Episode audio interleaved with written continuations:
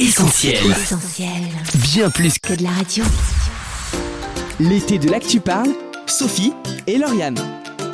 Bonjour à tous, on espère que vous passez un bel été. Salut Lauriane. Hello Sophie et bienvenue à tous nos auditeurs dans l'été de l'Actu Parle. Que vous soyez en vacances ou au travail, on est là. Oui, là pour vous accompagner cet été et partager ensemble quelques-uns des moments marquants de la saison 2020-2021 de l'Actu Parle. Aujourd'hui Lauriane, j'ai envie de te dire salam alaikum. Et c'est de circonstances Sophie, alors ce mardi les musulmans du monde entier célèbrent l'Aïd El Adha, appelé également Aïd El Kébir. C'est la plus importante fête de la religion musulmane. L'occasion pour nous de revenir sur une émission spéciale enregistrée en avril dernier pour le ramadan. L'islam, deuxième religion de France, pose question dans une société française qui se veut de plus en plus laïque. Terrorisme, intégrisme, voile intégrale, les musulmans font souvent la une de l'actualité. Mais qui sont les musulmans de France? On en parle maintenant avec nos invités sur Essentiel dans l'été de l'Actu Parle. On accueille en studio Salam Okrani, bonjour. Bonjour. Alors vous êtes l'auteur de deux livres, Comprendre et aimer les musulmans en France et Annoncer l'évangile aux musulmans de France, tous deux parus aux éditions Viens et Voix, deux livres très riches dont le but est de mieux comprendre les musulmans pour mieux les aimer. Tout à fait. Céline est également avec nous en studio. Bonjour Céline. Bonjour. Alors Céline, vous êtes d'origine kabyle, vous êtes professeure des écoles et maman de deux enfants. C'est bien ça. Et vous êtes notre débriefeuse du jour. Merci en tout cas à tous les deux d'avoir accepté notre invitation. Merci à vous. Merci. Alors c'est quoi être musulman? On a posé la question dans la rue, on vous laisse écouter les réponses. Alors être musulman pour moi c'est une, une croyance, c'est aussi un peuple. Euh, mais c'est vrai que on parlait d'islam, c'est un peu fou du coup parce que pour moi l'islam c'est la religion, donc euh, musulman c'est plus euh, peut-être la pratique. qui signifie croire en la religion musulmane. Euh, alors pour moi, être musulman, c'est euh, faire partie d'une religion, donc euh, soit être pratiquant euh, ou non, croire en Dieu et euh, d'avoir ses propres croyances. Ça signifie avoir une religion, euh, pratiquer cette religion du coup, et euh, pratiquer du coup l'islam. Salam Okrani, dans votre livre Comprendre et aimer les musulmans en France, vous expliquez en détail ce qu'est être musulman. Est-ce que vous pouvez le résumer en quelques mots? Tout à fait. Être musulman, tout d'abord, c'est plus que être un pratiquant. C'est être issu d'une nation et appartenir à un peuple. On est né musulman. Il y a plusieurs aspects dans cette notion musulman. Il y a évidemment ceux qui sont pratiquants. Il y a ceux qui sont un peu moins pratiquants, mais ça demeure des musulmans. Alors Céline, vous, vous êtes d'origine kabyle, on l'a dit tout à l'heure, vous êtes euh, née dans une famille musulmane. Votre réaction avec ce qui vient d'être dit, est-ce que vous rejoignez Salam Okrani Alors, je suis d'accord. En fait, euh, quand on est musulman, on appartient vraiment. à- Il y a la notion d'appartenance à un, un peuple. C'est une identité. C'est quelque chose qui s'incarne en nous. Et euh, je suis d'accord. En fait, c'est pas simplement une pratique. C'est vraiment quelque chose qui nous définit en fait dès la naissance. Il y a l'individu et la communauté. Donc euh, oui, je suis d'accord avec cette définition euh, de d'être musulman. D'ailleurs, Salam Okrani, euh, vous le dites dans votre livre, l'islam doit être appréhendé comme un fait non seulement religieux, mais aussi social et culturel. Pourquoi cette précision est importante? C'est très important. C'est très important parce que l'islam, c'est pas simplement une religion, c'est aussi des individus. C'est un environnement aussi. Et c'est un mode de vie. Donc on, on a tendance à refermer l'islam uniquement dans l'aspect euh, religieux, alors que non, elle constitue de manière euh, globale la vie des individus. Alors, dans de nombreux débats de société, la culture musulmane est souvent à l'opposé des valeurs de la République. Peut-on être musulman et complètement en phase avec ces valeurs françaises? C'est en tout cas la question qu'on a posée dans la rue. Là aussi, on va écouter quelques réactions. Euh, je pense que oui. Je pense que déjà, il faut s'intéresser euh, par soi-même euh, à la culture et à la religion avant de donner euh, son avis. Je pense que c'est surtout un cliché. Enfin, en tout cas, pour moi, n'importe quelle religion euh, n'empêche pas d'être français. Oui, je pense qu'on peut complètement être en phase avec les deux. On peut être musulman, pratiquer euh, chez soi sans montrer forcément euh, de signes religieux, comme par exemple un catholique ou un, un juif qui montre pas forcément un signe religieux au travail ou, ou à l'école, et être complètement en mesure avec les lois de la République qui, qui disent l'égalité. Bah oui, moi je, enfin j'ai pas de souci avec ça. De toute façon, c'est, euh, enfin la religion ou les croyances, c'est propre à chacun. Après, on est un État laïque, donc euh, on peut pratiquer euh, la religion que l'on veut. Pour moi, il n'y a aucun souci. euh, euh, on a tous le droit de vote, on a tous euh, nos libertés, etc. Donc euh, aucun souci. Si chacun se respecte et si tout le monde respecte les valeurs euh, laïques et républicaines, il n'y a, pas de su- il y a pas de sujet. Alors, Salam Okrani, il n'y a pas de sujet. Votre réaction, est-ce qu'on peut être musulman et français, j'ai envie de dire? C'est un sujet très complexe. Parce que d'abord, il faut savoir qu'est-ce que c'est l'islam? L'islam, c'est lié à une période, une période de l'époque du prophète Mohammed. Et l'âge d'or de l'islam, c'était pendant la période de ses successeurs, les califes. Je trouve que cette question est extrêmement intéressante, mais elle est extrêmement compliquée à répondre également. Alors, est-ce que l'islam peut être en phase avec les valeurs de la République? À la base, l'islam, c'est une religion légale, qui se base sur la loi, la charia, la loi coranique. Et cette loi, elle est figée par des ordonnances des ordres. C'est-à-dire, ce n'est pas une religion qui va évoluer. Bien au contraire. C'est une religion qui est figée à une période donnée qui correspond de l'époque du prophète et des califes. Donc, pour justifier l'évolution de l'islam, pour qu'elle soit en phase, il faut aller chercher une réflexion ailleurs. Donc, il faut se tourner vers les différents courants théologiques qui permettent de faire évoluer cela et en particulier ce qu'on appelle l'islam des Lumières. C'est-à-dire, c'est l'islam réformiste qui veut évoluer et ne pas rester dans le côté anachronique et archaïque des sources. Donc, euh, lorsque on dit que est-ce que l'islam peut être en valeur avec la République, vous savez, on modifie son ADN quelque part. Et c'est très difficile pour les musulmans et les penseurs musulmans d'essayer de mettre en phase l'islam avec la République c'est à contre-nature. C'est très complexe comme sujet. Alors Céline, je me tourne vers vous. Est-ce que euh, vous, en tant que femme aussi, vous avez ressenti euh, parfois un conflit avec euh, votre identité française et votre identité, vos origines musulmanes? Alors tout à fait. C'est vrai que hum, en tant que fille, on sent vraiment le poids de plus que de l'islam des, traditions, parce que à l'islam se mêlent aussi les traditions culturelles. Euh, étant d'origine kabyle.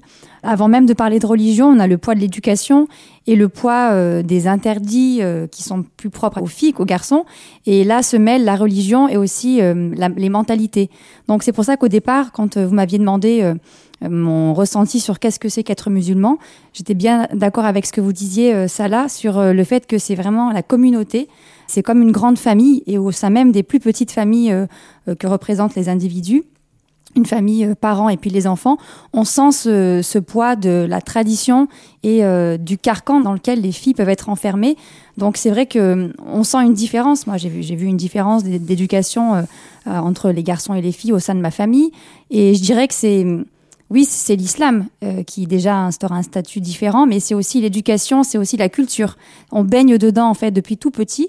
On sait qu'une fille, euh, si elle fait certaines choses, euh, ce sera moins bien vu qu'un garçon. Et nous, en tant que fille, on avait un profond sentiment d'injustice parce qu'on voyait que les garçons avaient d'autres droits, étaient moins repris pour certaines choses qu'ils faisaient euh, que nous, les filles. Donc oui, c'est vrai qu'on voit la différence dès, dès le plus jeune âge. C'est évident. Alors un autre sujet maintenant, c'est celui entre l'islam et le terrorisme. Certaines personnes l'associent. Euh, c'est en tout cas ce qu'on a voulu vérifier dans notre micro-trottoir. On écoute. Euh, rien à voir. je pense que c'est un raccourci assez, assez rapide entre, entre les deux. C'est des, des, personnes qui sont extrémistes et qui se revendiquent comme islamistes, entre guillemets, alors que c'est pas vraiment le cas. Ils veulent juste terroriser, on va dire, les, les personnes et revendiquer des, des actes avec, euh, avec la religion, on va dire. Mais pour moi, c'est vraiment deux choses différentes. Malheureusement, euh, ça peut arriver à cause euh, de ce qui se produit. Mais enfin, il ne faut pas oublier que le terrorisme, c'est surtout des personnes extrémistes. Donc, euh, extrémiste n'est pas égal à l'islam. Mais malheureusement, il y a beaucoup de personnes qui mélangent et qui font des amalgames et à cause des médias et autre chose. Bah, moi, je trouve ça idiot, dans le sens où je pense que c'est dû à une peur de l'inconnu, une peur de, de l'étranger, etc. Ceux qui mélangent les choses, euh, c'est dommage. Alors c'est dommage, vous partagez euh, ce qui vient d'être dit, c'est la Mokrani Il faut comprendre d'où vient l'origine du terrorisme. Le terrorisme, c'est quelque chose qui est lié au pouvoir et à la politique. C'est ce qui a engendré cette notion de terrorisme. Cette notion de terrorisme, il faut comprendre que le mot en lui-même euh, bien sûr, ça impressionne, ça interpelle, parce qu'il y a de la violence derrière. Il y a du meurtre, il y a de l'explosion, il y a quelque chose de très violent dans cette notion de, terrorisme. Mais il faut comprendre que derrière cette notion de terrorisme, il y a cet esprit de, guerrier, de combat, qui est bien issu de l'islam. Cette notion de combattre pour Allah, en faveur d'Allah, c'est lié au djihad. Si vous regardez les drapeaux islamiques, il y a cette notion de la confession d'Allah et il y a une épée qui traverse. Il y a ce symbole. Donc la graine, j'allais dire, du terrorisme fait partie aussi de l'islam. Mais après, décrypter cette notion de terrorisme sur le plan social et international et comment il a évolué et comment il est impliqué dans notre société, et on, a bien vu ces quelques dernières années ce qui s'est passé en France, c'est très complexe. Pourquoi ces individus euh, s'embarquent dans ce côté kamikaze et de faire exploser des gens, des innocents Certains vont dire oui, mais le terrorisme, c'est le vrai islam. D'autres vont dire mais non, c'est ça n'a rien à voir avec l'islam. Moi, je crois que c'est un peu des deux. C'est très confus. C'est une histoire de, de lecture d'interprétation. Mais quand même, la graine de cette notion guerrière appartient bien à l'islam. Ça, il faut le savoir, quoi. Ça ne veut pas dire non plus que tous les musulmans sont terroristes. Ça, on heureusement, est d'accord.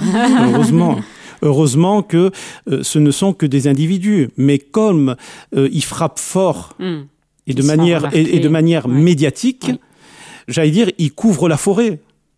Et les gens qui voient ça sont vocalisés sur ça et pensent que derrière chaque musulman, il y a un terroriste. Et je pense que c'est stratégique de leur part. hein. Mm. Mais il faut e- essayer de ne pas faire des amalgames. Et vous, Céline, qu'en pensez-vous sur cet amalgame justement entre islam et terrorisme? Je pense que le raccourci euh, peut vite arriver, surtout quand l'actualité est là pour nous rappeler euh, des faits, euh, des faits tragiques. Après, euh, peut-être que les gens ne veulent pas faire ces raccourcis, mais quand on est touché de près, je peux comprendre qu'en France ou dans d'autres pays qui ont été frappés durement, les gens à la longue euh, fassent ces raccourcis. Et puis d'un autre point de vue, les musulmans eux-mêmes, je pense qu'après il y a, une- y a une- un sentiment d'agression, ils se sentent peut-être visés, certainement euh, stigmatisés aussi. Donc euh, peut-être qu'après le fossé risque de se creuser, mais euh, ce qu'il faut c'est que malgré ce qui se passe, réussir à garder le recul et voir dans le musulman, bah, pas seulement un musulman, mais d'abord un être humain, un prochain, comme un espagnol, un français, et puis euh, qui n'est pas que ça, qui est d'abord avant tout un être humain. Et ça, c'est tout le travail de bah, ce qui peut se faire dans les écoles, ce qui peut se faire au sein des familles. Garder cette distance entre ce qui se passe et puis euh, l'individu que j'ai en face de moi qui n'est pas réduit euh, à ce que d'autres euh, de la même confession peuvent faire. Tout à fait, une, une fait, ouais. distinction euh, très importante. Alors effectivement, tous les musulmans ne sont pas intégristes et on le souligne. Alors vous écrivez, Salam Okrani, dans votre livre, l'islam traditionnel ou du temps de nos parents est totalement remis en cause depuis l'apparition d'un islam combattant et combatif voire terroriste, on vient d'en parler, un islam qui a éveillé, vous le dites, de nombreuses vocations djihadistes au cœur même de la France. Comment expliquez-vous, Salam Okrani, cette montée en puissance euh, de cet islam radical, justement? Ben, je, pense que cet islam euh, radical, face à ces dernières générations, c'est un peu tout un mélange par rapport à la génération euh, passée, les parents, la tradition. On ne peut pas dissocier la religion et l'histoire sociale des générations euh, passées qui ont évolué en France. La jeunesse aujourd'hui, ils considèrent que les familles, les parents, nos pères et tout ça, ils ont été humiliés et rabaissés. Si on écoute cette nouvelle génération de musulmans qui se radicalisent, ils disent oui, mais nos parents, ils ont tellement voulu se rabaisser face à la culture française, ils ont perdu la force de, leur témoignage islamique et ils veulent pas prendre ce chemin-là. Donc, la nouvelle génération, elle se radicalise et elle veut à la fois se couper radicalement de la société française, qui est liée aussi à l'histoire de leur famille et de leurs parents, qu'ils ont le sentiment qu'ils ont été rabaissés. Et c'est pour ça qu'il y a ce côté très radical où on veut vraiment se distinguer et montrer euh, la force de l'islam. On va vous montrer qui nous sommes réellement. Ça, c'est un des aspects qui est lié socialement à la propre histoire des individus et de leur famille dans la société française. Il y a une chose euh, qu'il faut comprendre aussi, c'est que ce qui a fait exploser cette évolution, c'est aussi les réseaux sociaux. Ça a été un puissant moyen pour pouvoir euh, influencer la nouvelle génération. Moi, à mon époque, j'ai 53 ans, on n'avait pas Internet, donc euh, l'influence, elle n'a pas pris une ampleur comme elle, prend aujourd'hui. Aujourd'hui, les prêches saoudiens sont traduits en français. Les librairies islamiques euh, ont explosé dans les quartiers. Donc plus influençable. À, à l'époque nos parents, c'était plus diffus, c'était plus traditionnel. Et un troisième aspect qu'il faut soulever aussi, c'est que la nouvelle génération, elle n'est pas illettrée comme nos parents. Ce sont des jeunes qui ont étudié en France, qui ont le baccalauréat. Ce sont des, des jeunes qui ont un niveau intellectuel très élevé par rapport à nos parents, qui étaient un peu plus simplistes, j'allais dire. Vous mettez tout ça ensemble, ça fait le résultat d'aujourd'hui. Et est-ce qu'on peut parler aussi d'une quête de sens finalement de ces jeunes, une quête d'un but à leur vie qu'ils peuvent trouver peut-être dans les discours euh, intégristes? Moi, je peux vous parler que de mon expérience. Ça fait 35 ans que je côtoie les, euh, les musulmans de très près. Je vis avec eux, je vis dans les quartiers, j'évolue dans les quartiers. J'ai été éducateur euh, social pendant 18 ans dans les quartiers nord de Marseille, Paris. Aujourd'hui, je travaille dans le bailleur social. Donc, j'ai jamais coupé avec la, la communauté au quotidien. Mais votre question est très intéressante parce que est-ce qu'il trouve un sens réel dans tout ça? Je n'ai jamais trouvé, quel que soit le degré de niveau de vie du musulman, trouver un sens dans tout cela. Parce que le sens de la vie ne se trouve pas là en fait. Le musulman, ce sont des humains d'abord, avant tout. Blaise Pascal, il disait qu'il y a un vide dans le cœur de l'homme et ce vide a la forme de Dieu. Et ça, ça inclut les musulmans. Ils sont comme tous les individus. Ils ont besoin de trouver une harmonie avec eux-mêmes. Bien sûr, vous allez rencontrer un musulman, il va dire oui, j'ai trouvé un sens à ma vie, tout ça, mais ça parce qu'il veut pas vous dire la réalité. Il veut pas vous la montrer, la réalité. La réalité est que, au fond de lui, il y a une spirale, il y a un vide dans lequel il se sent aspiré dans un trou inconnu. Parce que la pratique musulmane, ce n'est qu'une pratique mécanique. Et la conception de Dieu dans la religion musulmane, c'est Allah est tellement grand, tellement saint, tellement puissant qu'il est inaccessible. Donc il n'y a aucun lien entre le divin et l'humain. Donc euh, le divin ne fait pas irruption dans l'humain. Il n'y a aucun lien. Ce qui fait que le musulman, il est totalement vide. Et aucun être humain ne peut se satisfaire de ça. Salah Céline, on vous garde avec nous en studio. On va tout de suite marquer une pause en musique. Et on vous propose d'écouter un titre aux sonorités orientales avec Jams. Bonne écoute sur Essentiel. Tant que je me suis tu, mes os se consumaient. Vous êtes sur Essentiel Radio dans l'été de l'actu parle. Aïd Moubarak à tous les amis musulmans qui nous écoutent en ce moment même sur essentielradio.com ou notre application mobile. Oui, à l'occasion de la fête de l'Aïd el-Kébir, on revient ensemble sur l'émission spéciale que nous avions enregistrée avec l'auteur Salam Okrani et notre débriefeuse Céline. La suite de leur parcours et témoignages, c'est maintenant sur Essentiel. L'été de l'actu parle, Sophie et Lauriane. Alors, Salam Okrani, quelle place la religion musulmane a eu dans votre éducation? Comment vous visiez euh, votre foi musulmane? Moi, je, suis né en 1968, j'ai 53 ans. À mon époque, dans les années 80, nous, c'était pas un problème religieux, c'était un problème de crise identitaire et sociale et de précarité. Nous vivions dans les quartiers. Il y avait la crise économique. Nos parents ont perdu le travail, nos pères parce que nos mères ne travaillaient pas. Et on vivait cloîtrés dans nos quartiers, dans la misère, échec scolaire, parce que nos parents n'ont pas pu nous suivre dans les devoirs, etc. Et il y avait cet aspect aussi que les parents étaient venus pour travailler, gagner de l'argent, mais ils avaient espéré retourner dans le pays d'origine. Mais les choses ne se sont pas passées comme ils l'avaient souhaité. Ce qui s'est passé, c'est que ça a duré dans le temps, et de plus en plus les enfants après sont nés en France, et ont commencé à grandir en France, et euh, je pense que moi, mon père, au départ, il n'avait pas envisagé les choses comme ça. Et beaucoup de pères ne l'avaient pas envisagé comme ça. Ça a changé totalement la donne. Mais aujourd'hui, l'islam d'aujourd'hui, les jeunes d'aujourd'hui, c'est un autre registre.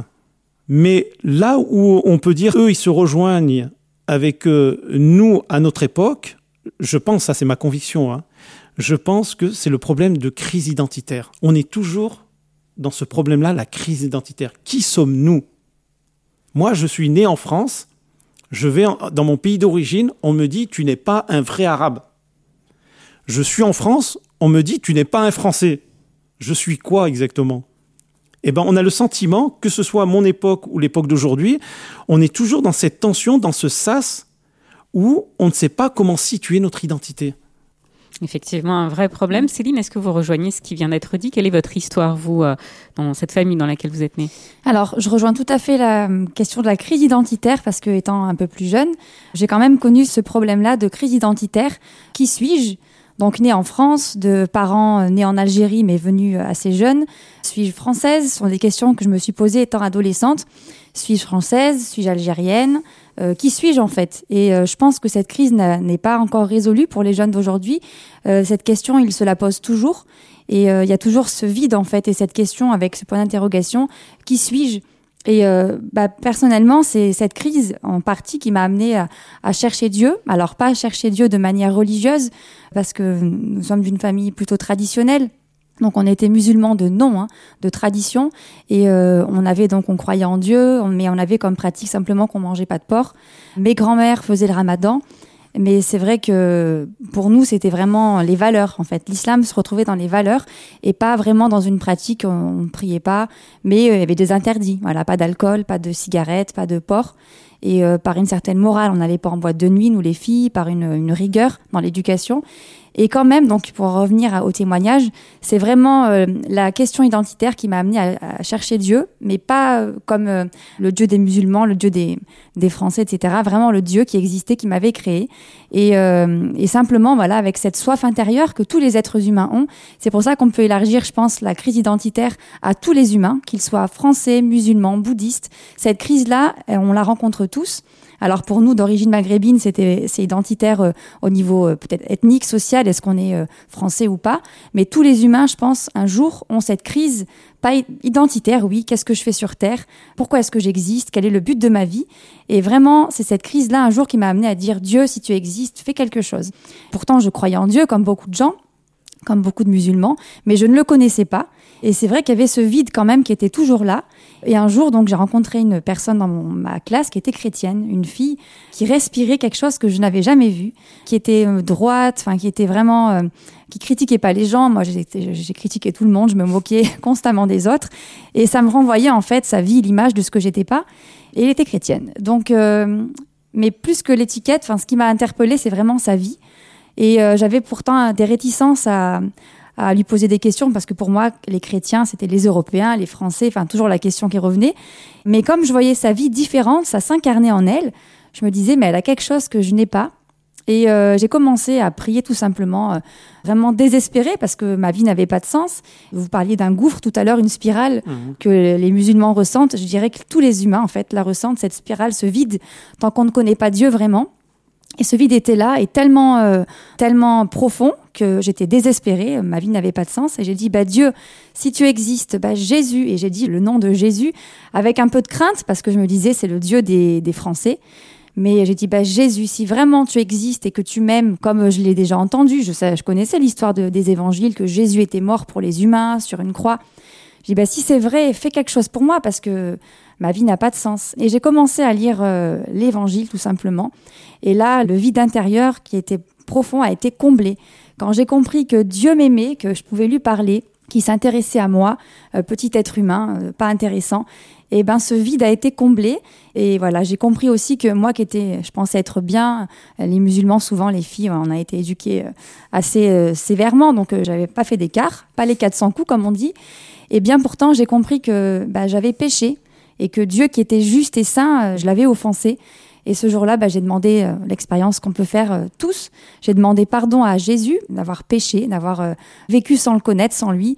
Et bah, j'ai reçu ce pardon que, dont la Bible parle, le pardon des péchés qui donne la paix du cœur. Ce que je peux retenir de ces années passées d'adolescence où on, est tous en recherche, qu'on soit musulman ou pas, c'est que quand on est en crise, quelle que soit son origine, il y a un Dieu qui nous voit et qui est la réponse à cette crise et quand on le prie tout simplement, euh, avec nos mots, euh, avec notre origine, peu importe, euh, il entend et il sait se faire connaître à nous. Donc vraiment, ce mot crise, je pense qu'il est important parce que bah, à la crise, il y, a une, il y a une réponse. Et cette réponse, bah, je l'ai trouvée personnellement quand je me suis approchée de Jésus. Alors Salah, vous êtes également chrétien. Comment vous avez connu Jésus? Eh bien, moi, je suis passé par cet état de crise identitaire. Pour ma génération, c'était très difficile parce que moi, je fais partie de la deuxième génération. Et mon père, c'était la première génération qui est venue travailler en France. Donc, ils étaient fortement imprégnés de la culture du pays d'origine. Quand vous, vous grandissez dans cet univers à la maison, où ça parle que en arabe aussi, et qu'après, vous allez à l'école, vous côtoyez des Français, et les, et les codes, les comportements sont différents, vous vous demandez mais qui vous êtes quoi? Comment il faut se comporter quoi? À l'extérieur, il faut se comporter français. À l'intérieur, il faut enlever le vêtement de l'extérieur, il faut vêtir le vêtement de l'intérieur ça impacte, ça perturbe. Hein. vous rajoutez à ça le fait que vous grandissez dans un quartier où euh, on n'arrive pas à construire un avenir parce que voilà, nos parents, ils sont illettrés, on est en échec scolaire et on n'arrive pas à se projeter dans quelque chose de dynamique où on se dit voilà, je vais travailler pour mon avenir, je vais passer tel ou tel ou tel diplôme, mais on est incapable de le faire parce qu'on n'a pas le potentiel et on n'a pas l'accompagnement nécessaire. Alors, qu'est-ce qui se passe? Quand vous êtes dans la précarité, ça, ça engendre la violence. Et c'est ce qui s'est passé pour moi. Vous n'avez que ça pour vivre. Donc, euh, il n'y a pas 150 alternatives. C'est une période où beaucoup de nos grands frères sont tombés en prison. Plusieurs fois, moi, je me souviens, quand j'étais jeune, la police, à 6 h du matin, défonçait la porte euh, en plein sommeil. euh, Ça devenait de la routine. Et quand votre vie, elle est visuelle dans ce sens, vous vous dites, mais c'est quoi le sens de la vie? C'est quoi ma vie dans tout ça? Donc, vous avez deux alternatives. Vous n'avez pas le choix parce que c'est tout tracé devant vous. C'est soit vous faites comme tout le monde, parce que voilà, vous grandissez dans ce contexte-là, soit il y a une autre alternative. Aller où? Sortir du quartier? Pour aller où? Vers quoi? Ben moi j'étais comme ça dans cet état. Et un jour, pendant qu'on était dehors, on était avec des amis parce qu'on était souvent en bande hein, euh, dans le communautarisme, un Français venu comme ça avec une cravate, c'était en pleine rue, il distribuait des, des traités, des invitations. Mes amis, ils n'ont pas trop fait attention, mais moi j'ai pris le tract. Et donc je regarde et je vois que c'est marqué La croix et le poignard. L'histoire de David Lucasson qui aide des jeunes dans le Bronx pour, pour qu'ils aident à s'en Un sortir. livre, effectivement, un Voilà. Et une histoire vraie. Oui. Et moi, ce qui m'a frappé, vous savez, ma génération, c'est une génération où on était avec des couteaux. Si au cas il y avait une embrouille avec un autre quartier, une cité, c'est on n'était pas à l'époque euh, comme aujourd'hui des kalachnikovs, des mitraillettes comme à Marseille et tout ça. C'était tout à la main, tout au couteau. C'est voilà, c'était la confrontation dans ce sens-là. Et moi, je voyais dans ce tract un couteau, une bible, je voyais pas le rapport. Et moi, j'ai dit à cet homme, j'ai dit mais mais vous êtes qui? C'est quoi ça? J'ai compris que la croix, c'était les Français, les chrétiens. Moi, je mélangeais tout. hein. Moi, je mettais euh, un Français, c'est un chrétien. Et je voyais le poignard. Je lui dis, écoute, moi, je comprends pas. C'est quoi ce poignard? Quel rapport avec ta religion, la croix? Et le gars, il essaye de m'expliquer. C'est un pasteur. Mais moi, je savais pas c'était quoi un pasteur. Donc, euh, il a essayé plus ou moins de m'expliquer. J'ai rien compris. Parce que moi, j'étais dans ma tête, hein, dans mon délire et tout ça. J'ai rien compris à ce qu'il à ce qu'il me disait. Mes copains, ils ont rien compris. C'est quand cet homme, il a vu que son discours n'avait pas d'impact, ça captait pas chez moi et tout ça. Il a dit Est-ce que je peux prier pour toi? Il a mis sa main sur mon épaule. Ben, vous pouvez pas savoir que rien que ce geste physique sur mon épaule, ça m'a bouleversé. Ça m'a bouleversé parce que l'affection, ça n'existe pas chez nous. Et le fait que cet homme, de façon amitié, chaleureuse, ensuite il a dit Est-ce que je peux prier pour toi? Moi j'ai accepté. Moi, pour moi, je savais qu'une prière, ça faisait pas de mal. Il a prié pour moi et sa prière a bouleversé ma vie. Parce qu'il priait Dieu avec son cœur, simplement. Je sentais qu'il était vrai. Et à partir de ce jour-là, eh ben, j'ai commencé à être en quête de ce message de l'évangile parce que c'est de ce qu'il m'a parlé. Et moi, ce qui m'a touché, c'est cet homme de Dieu. C'était son amour, sa compassion avec moi. Et cet amour et cette compassion, j'ai compris, c'était lié au message qu'il portait. L'évangile, l'amour de Dieu. Ensuite, il m'a expliqué qu'est-ce que c'est l'évangile. Il m'a expliqué que Dieu m'aimait, que Dieu avait envoyé Jésus-Christ pour nous sauver, pour nous donner la vie. Et quand il a parlé de la notion de vie, moi, ça m'a parlé parce que en moi et autour de moi, c'était le parfum de la mort. Il n'y avait pas de vie. Il n'y avait pas d'épanouissement, il n'y avait pas de paix. Il n'y avait que la mort autour de moi. Que de la violence, aucun sens, euh, rien. Et lui, il me parle de la vie. Et moi, j'ai dit à cet homme, mais, mais c'est quoi la vie pour toi?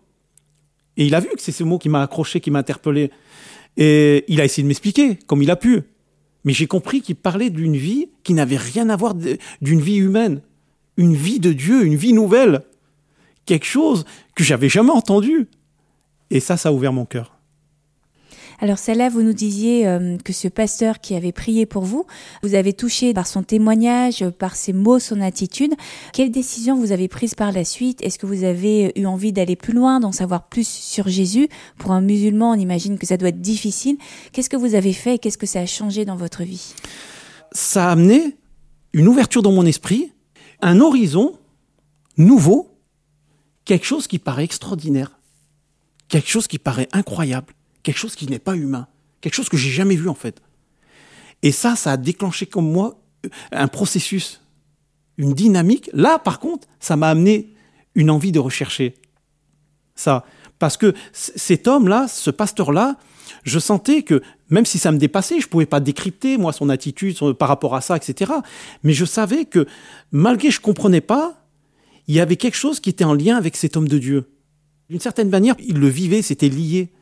Et, et cette démonstration humaine visible à travers cet homme de Dieu, moi, ça a chamboulé tout mon être intérieur. Et alors justement, Céline tout à l'heure nous disait que sa vie avait changé, qu'elle avait reçu une paix dans son cœur. Pour vous, qu'est-ce que ça a concrètement changé euh, dans votre quotidien, Salam Okrani Alors, euh, pour que j'arrive à la troisième étape de mon témoignage, hein, pour arriver au jour J où vraiment ma vie a été bouleversée, après cette rencontre avec ce pasteur, pendant que j'avais vécu ces, ces- ces événements, mon frère est venu donc euh, dans ma famille et on s'était pas vu pendant dix ans. J'étais tout content et tout ça et tout ça. Mais entre-temps, il s'est converti. Il a trouvé la paix en Jésus-Christ. Et c'est quelqu'un qui avait fait un an de psychiatrie. Il a été libéré de la drogue et de la psychiatrie. Mais moi, je ne savais même pas. Quand on s'est vu, il m'a raconté ça. Et moi, je lui raconte mon histoire. Donc, qu'est-ce que me dit mon frère? Il me dit, ben viens, il y a un camp chrétien au mois d'août, du côté de Grenoble. Donc, moi, j'accepte. Je dis, pourquoi pas? Parce que j'étais en quête. Je commençais à être en quête, là. Donc, je vais là-bas.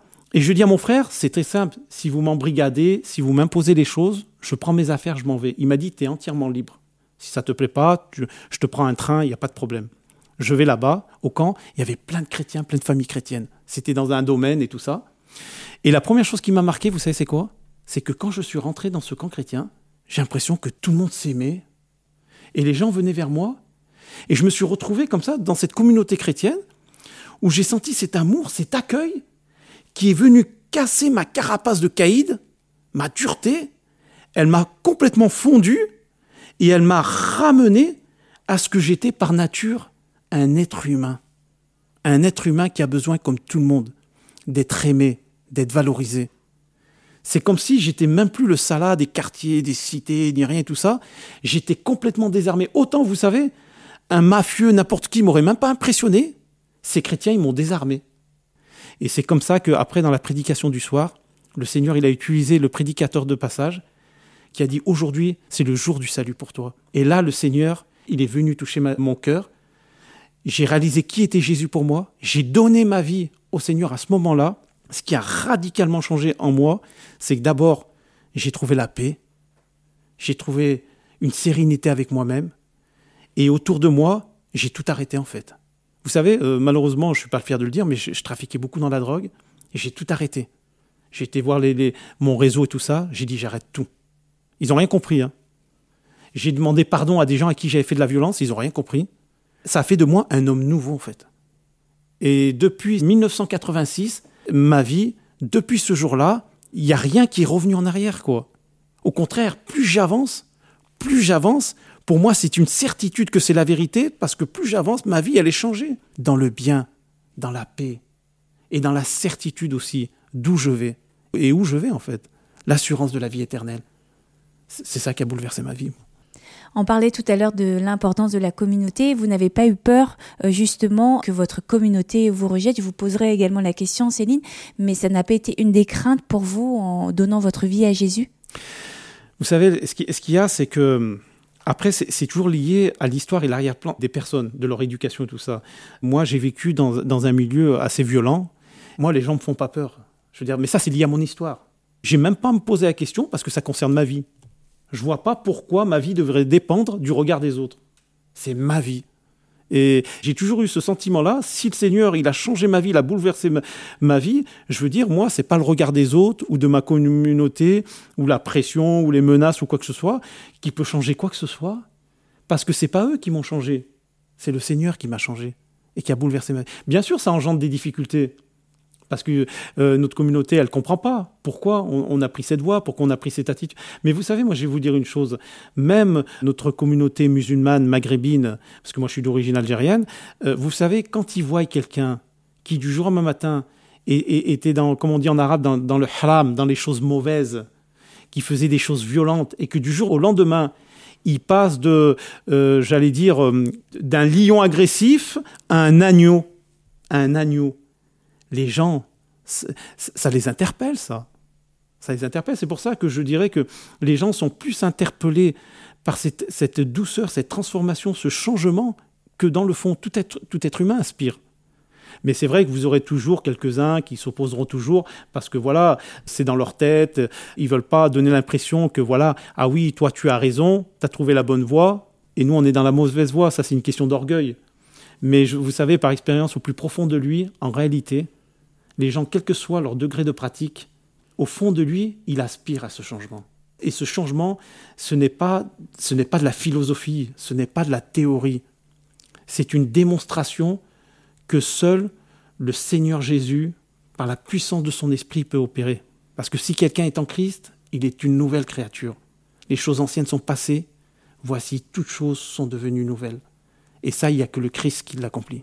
Et pour vous, Céline, que pouvez-vous répondre? Peut-être que c'était différent pour vous parce que vous étiez une fille, mais euh, que pouvez-vous répondre à quelqu'un qui aimerait justement euh, euh, donner son cœur à Jésus, mais qui aurait peur du reniement, du rejet de la communauté? Alors, je, je suis d'accord. C'est vrai que quand on est une fille, pour moi, ça a été différent. je suis devenue chrétienne un peu plus. J'avais 19 ans, donc j'avais encore le poids de l'autorité paternelle, même si j'étais adulte et, et majeure. Mais en fait, ce que Jésus a fait pour moi, ça a été tellement grand. Euh, la paix que j'ai trouvée, euh, l'assurance de que Dieu m'aimait, euh, l'amour aussi que je cherchais désespérément, ça a été tellement grand que je ne pouvais pas faire marche arrière. Donc les craintes, elles sont forcément là. Mais ce que je peux dire avec le recul de quelques années, c'est que Dieu, il, connaît aussi notre histoire, il sait aussi dans quel milieu on évolue. Et vraiment, il a été un soutien. Il a eu des moments difficiles avec ma famille, des moments où euh, ils ne comprenaient pas en fait pourquoi est-ce que je changeais, euh, la méconnaissance aussi parce que les évangéliques, euh, qu'est-ce que c'est? C'est une secte, ce que les médias véhiculent?